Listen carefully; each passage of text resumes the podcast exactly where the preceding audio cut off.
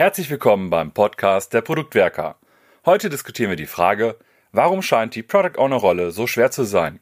Tim und Markus Andritzak von Überproduct haben sich dieser Frage gestellt, um herauszufinden, was ein Product Owner tun kann, damit dieses Gefühl nicht aufkommt. Sei Gestalter statt Verwalter ist zum Beispiel ein Rat, den Markus näher erläutert. Ferner gibt er die Empfehlung, als Product Owner stets aktiv um Hilfe zu bitten und regelmäßig intensiv mit anderen Product Ownern zusammen am eigenen Produkt zu arbeiten. Wir sind gespannt zu hören, wie schwer oder leicht ihr eure eigene Rolle als Product Owner empfindet.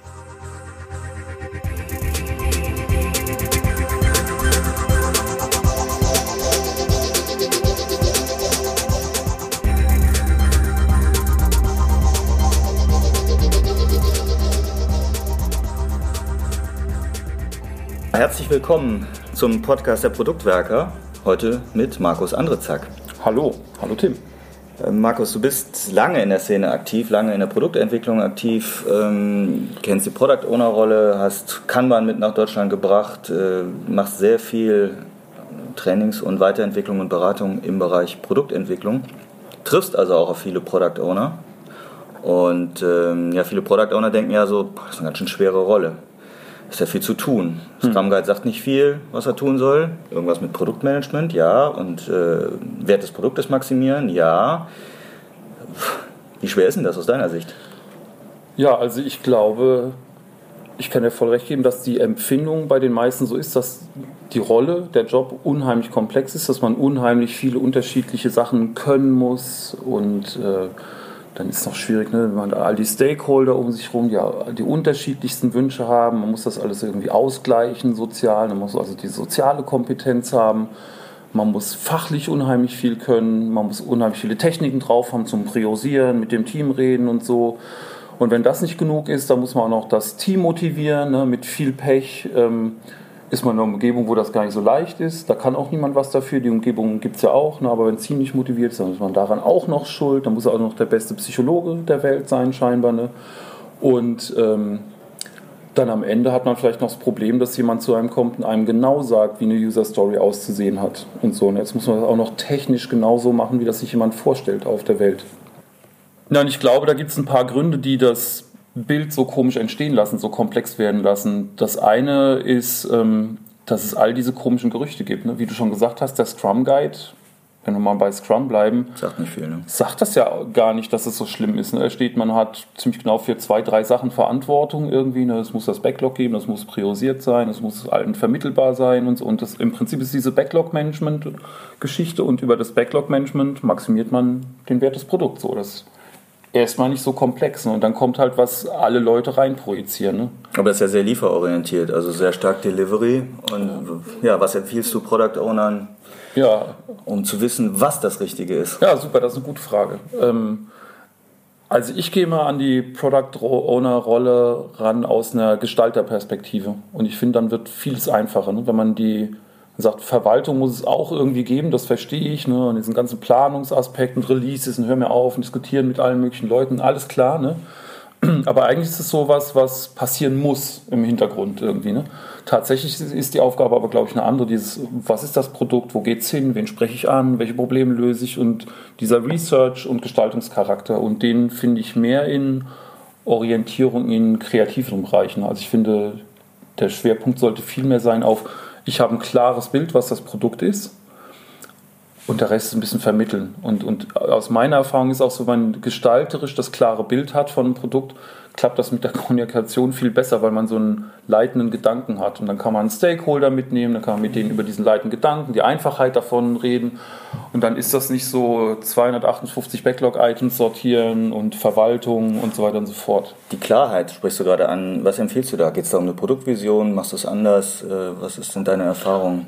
Ich glaube, es gibt viele, viele Wege und alle haben mit tiefer Beschäftigung mit dem Kunden zu tun. Also je mehr man im Kunden- und Kundenumfeld badet, umso mehr weiß man eigentlich irgendwie intuitiv, was das ist. Und die, die Klarheit entsteht dabei verrückterweise nebenbei. Und das klingt alles so ein bisschen verrückt und durchgeknallt, das verstehe ich total, ne? weil man mehr aus diesen Verwaltungsjobs kommt.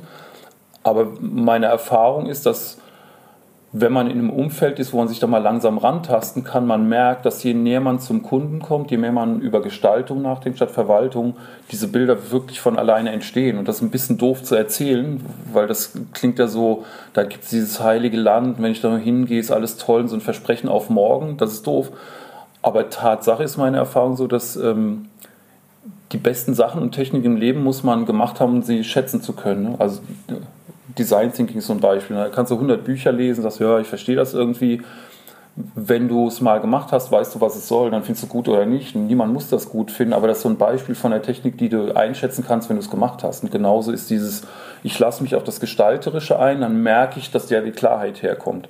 Aber es kann, die Klarheit entsteht halt nicht aus dem Zuhören bei 38 Stakeholdern und dem Sortieren von 250 Items. Ne? Das klappt halt einfach nicht. Also es ist keine technische Frage, keine strukturelle Frage, sondern eher ein Suchen, ein äh, Topschlagen, hast ein, du mal gesagt. Genau, also ich habe genau, also diese gestalterischen Aspekte haben immer mehr mit einer Suche zu tun, die oftmals halt auch unbefriedigend ist. Das ist nicht immer die schönste Tätigkeit. Du kriegst halt ab und zu mal eine Belohnung, der Rest ist Suchen. Das ist wie Geld suchen gehen ne? oder eine Quelle suchen gehen, eine Goldquelle suchen gehen. Ne? Du hast so eine Landkarte, die ist gar nicht mal genau, weißt irgendwie die Richtung, wo du hingehst und plötzlich ist da der Bach, wo du nicht rüberkommst. Oh Mann, ist jetzt die nächste Brücke rechts rum oder links rum? Keine Ahnung, Gummistiefel hast nicht dabei, alles furchtbar. Ne? Der Witz ist halt, wenn dich drauf einlässt und mal der Goldader näher kommst, dann ist das so cool. Ne? Und du und diese Klarheit zu gewinnen, wo du hingehst, in welche Richtung, lässt halt die Hindernisse nicht mehr so schwer erscheinen. Und dann, mein Gott, dann hast du halt 38 Stakeholder. Und solange du führend bist im Ich weiß, wo es hingeht, sind die Gespräche nicht mehr so schwer. Das ist ein bisschen komisch.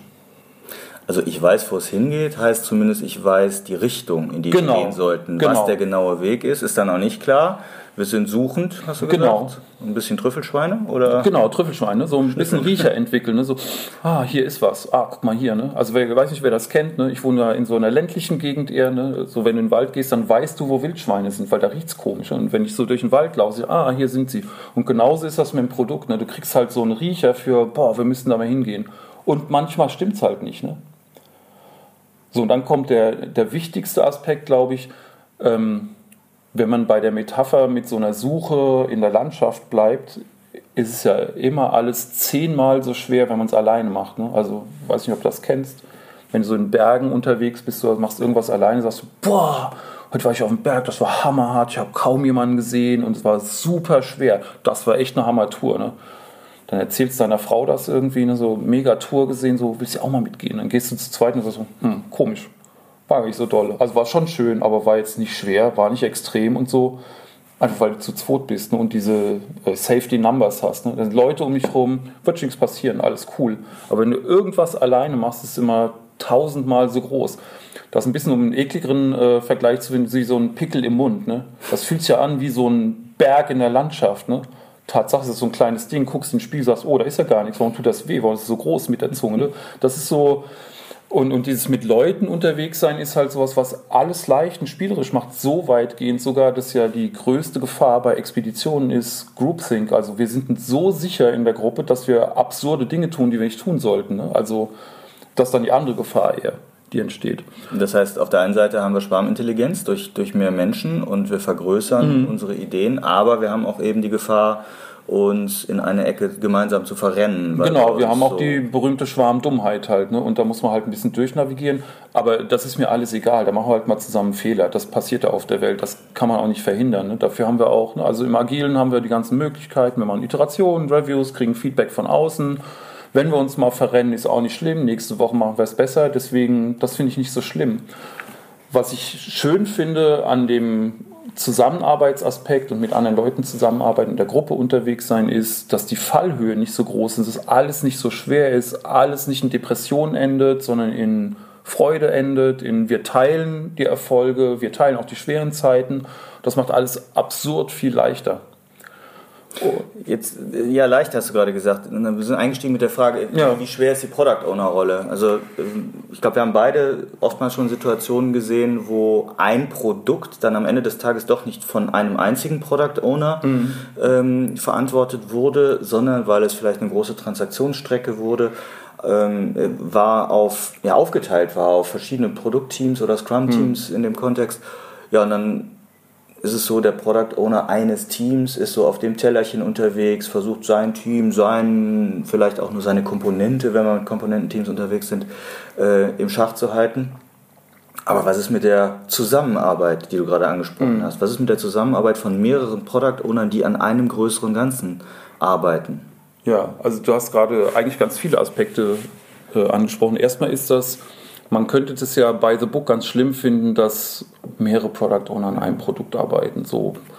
Auf der anderen Seite, wenn du denkst, wie klar ist in irgendeinem Unternehmen, was ein Produkt ist, das Produkt ist, und so, finde ich das erstmal gar nicht so schlimm. Ne? So, ist halt so. Mhm. Irgendwie müssen wir es organisieren. Irgend Tod stirbst du immer. Ne? Du hast ähm, Feature-Teams, da musst du nicht groß äh, aufpassen, wie du es machst. Dafür ist es wahrscheinlich irgendwie ineffizient oder so. Ne?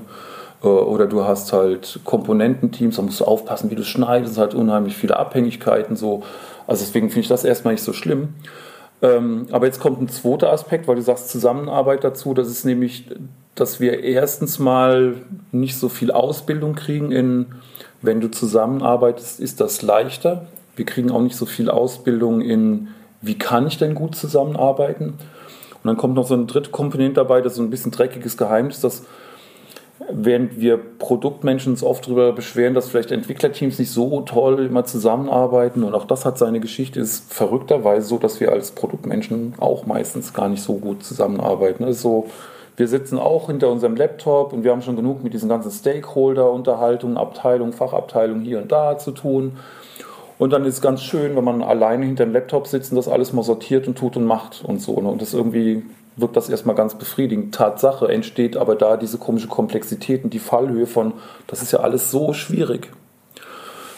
Und mein Tipp ist dafür, ähm, und das ist das, was ich mache, ich fühle mich persönlich immer zu blöde, irgendwann sowas zu machen. Ich kann das nicht. Ne? Ich sitze da und sage, du drehst hier seit drei Stunden Sachen hin und her und her und hin, es entsteht kein Bild, du weißt gar nicht, was du machen sollst, irgendwas ist hier falsch. Ne? Und das ist der Moment, wo ich einen komischen Mechanismus habe, nämlich mich zurückziehe und sage, was machst du denn gerade? Was ist denn los hier? Ne? Ach so, du kannst das gar nicht, du bist so doof, du kannst das allein nicht machen. Und das ist der Moment, wo ich rumgehe und sage, kannst du mir mal helfen? Also ich kann den Kram hier nicht, ich brauche jemanden, der mir hilft und so. Ne?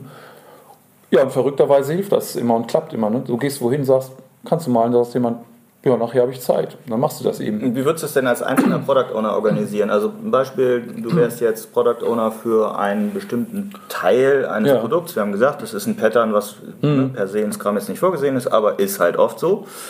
Akzeptiere die Realität. Mhm. So, jetzt hast du diese Situation, merkst vielleicht so, hm, man müsste sich mal anders abstimmen, ich brauche Feedback von, von anderen, von Peers. Ja. Was ist deine Empfehlung? Also es gibt verschiedene Stufen. Die erste Stufe ist die, die ich eben erzählt habe. Ich schnapp mir jemand, so spontan, weil es jetzt gerade wirklich doof ist und ich komme echt nicht weiter. Ich fühle mich zu blöd einfach. Ne? Wahrscheinlich bin ich gar nicht zu blöd.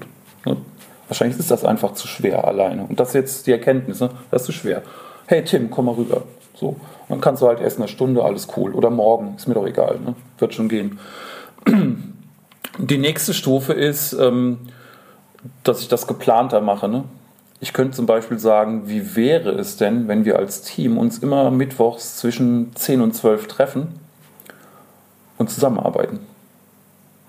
Das wäre mal verrückt. Ne? Und was du jetzt allmählich entwickelst. Das ist doch daily. Ja, genau, das ist halt daily, genau. Oh, cool, dann machen wir es halt von 13 bis 15 Uhr und so, ne? Genau, und so ist das auch immer, ne? Ja. Ähm, wenn ich diesen Vorschlag mache, wollt ihr Product Owner euch nicht mal als Team zusammensetzen jeden Mittwoch, Donnerstag, Freitag, was auch immer, dann kommt erstmal, wir sind ja kein Team. Wir haben ja gar keine gemeinsame Verantwortung. Was sollen wir besprechen? So.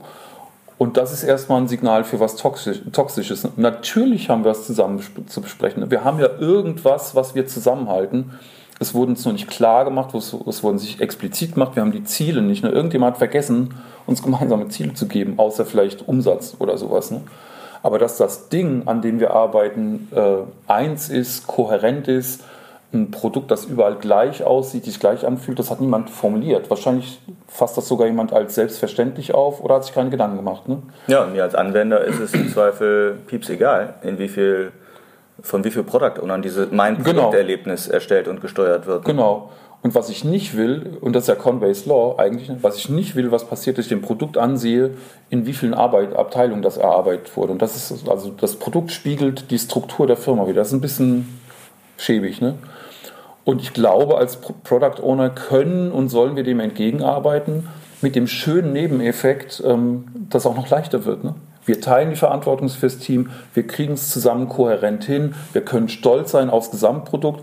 Und jetzt haben wir so einen Teameffekt von, das ist das, was wir hingelegt haben. Wir können es jeden Mittwoch sehen. Das bringt mich sozusagen, ja? Lass uns das mal ja. konkret machen. Also wir setzen uns Mittwochs nachmittags ja, genau. 15 Uhr zusammen ja. und äh, ich überspitze jetzt mal, jeder klagt sein Leid, was in seinem Produktteam gerade alles schief läuft oder was oder was. Nee, so wird es nicht sein, sondern... Nee, dann...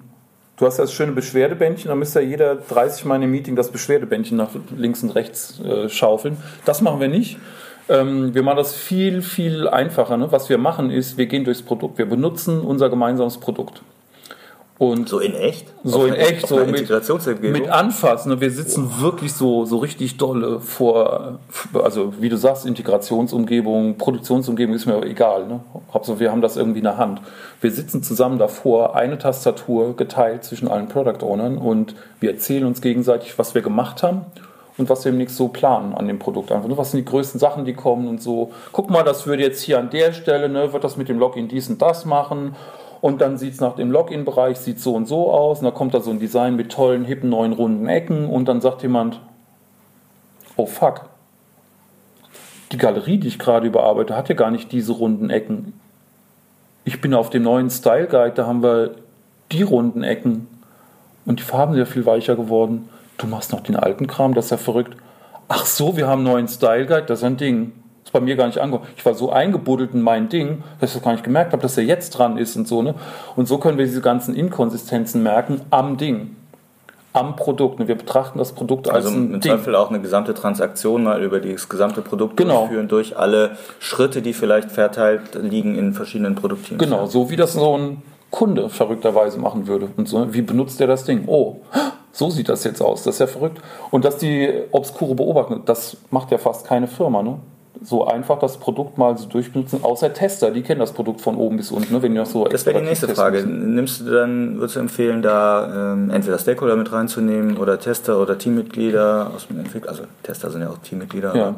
Also lieber wirklich nur die Product. Ich würde, also all, all diese Aspekte kann man auch mit allen möglichen Leuten machen, aber das Wichtigste finde ich erstmal wirklich, dass die Produktleute sich zusammensetzen, eine gemeinsame Verantwortung übernehmen, indem sie das Produkt als ein Ding betrachten und immer wieder benutzen. Das ist erstmal das Wichtigste.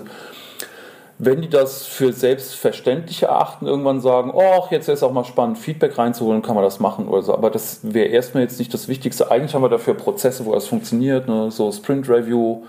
In Kanban machst du auch Reviews und so. Ne? Eigentlich haben wir andere Orte, wo das funktioniert.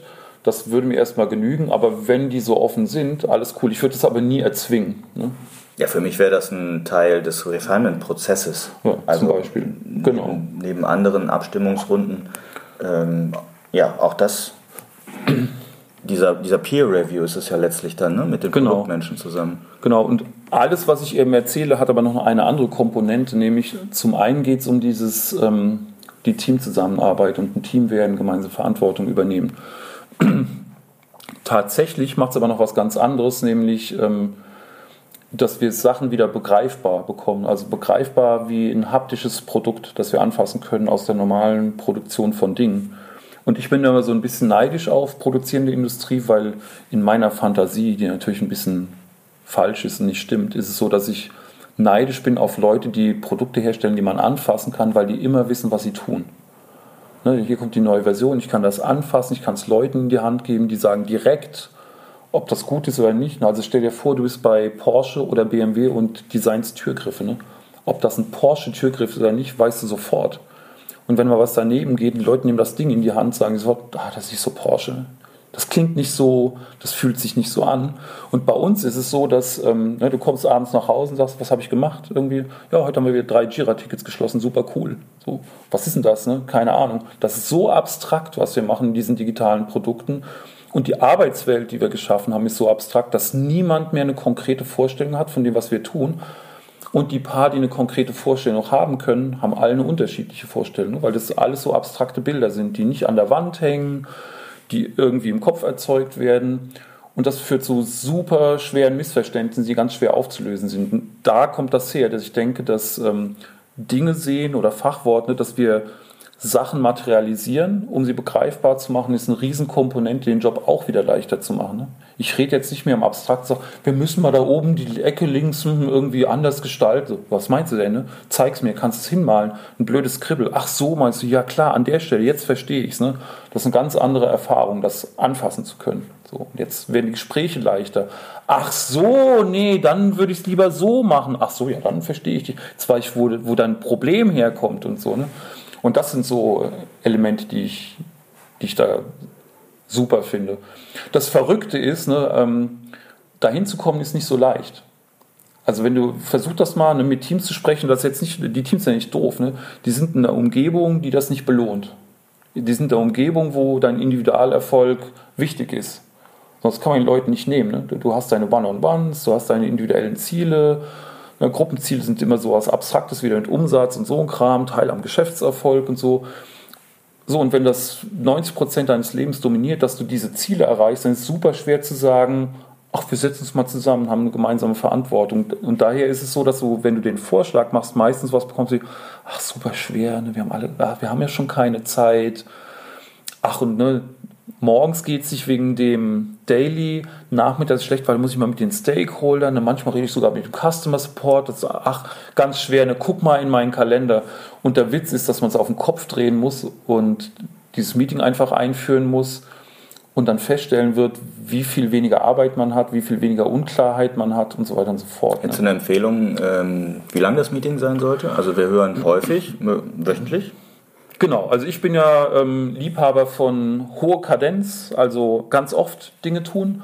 Also ich mache solche, alle Koordinationsmeetings, die es gibt, mache ich wöchentlich. Und das würde ich auch wöchentlich machen. Ich bin Extremist bei sowas, deswegen würde ich, wenn es geht, irgendwie würde ich immer wollen, dass man sich vier Stunden zusammensetzt, ganz krass. Ich bin immer zufrieden, wenn Leute zwei Stunden zusammensitzen. Aber ich glaube, wesentlich unter zwei Stunden werden die Sachen nicht in einer genügenden Tiefe besprochen und begreifbar gemacht. Also jede Woche zwei Stunden und wir wissen, was gemeinsame Aufgaben sind, was wir tun, halte ich für eine gute Sache.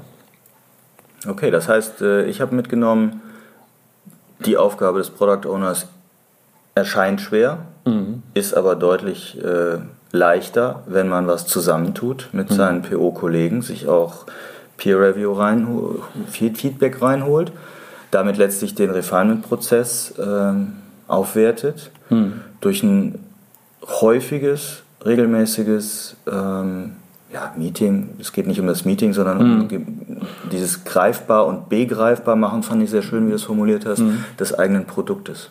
Um ja. selber eben auch zu merken, was funktioniert, wo gibt es Brüche, ähm, wenn ich selber mein Produkt mal benutze und erlebe im Kreis von den Verantwortungsträgern. Absolut, genau.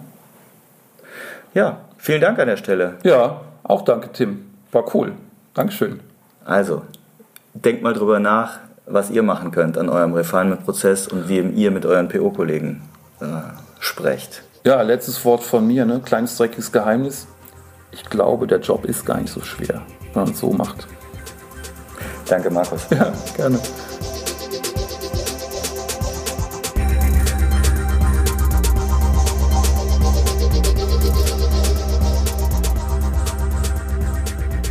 Wir freuen uns über euer Feedback zu dieser und anderen Folgen.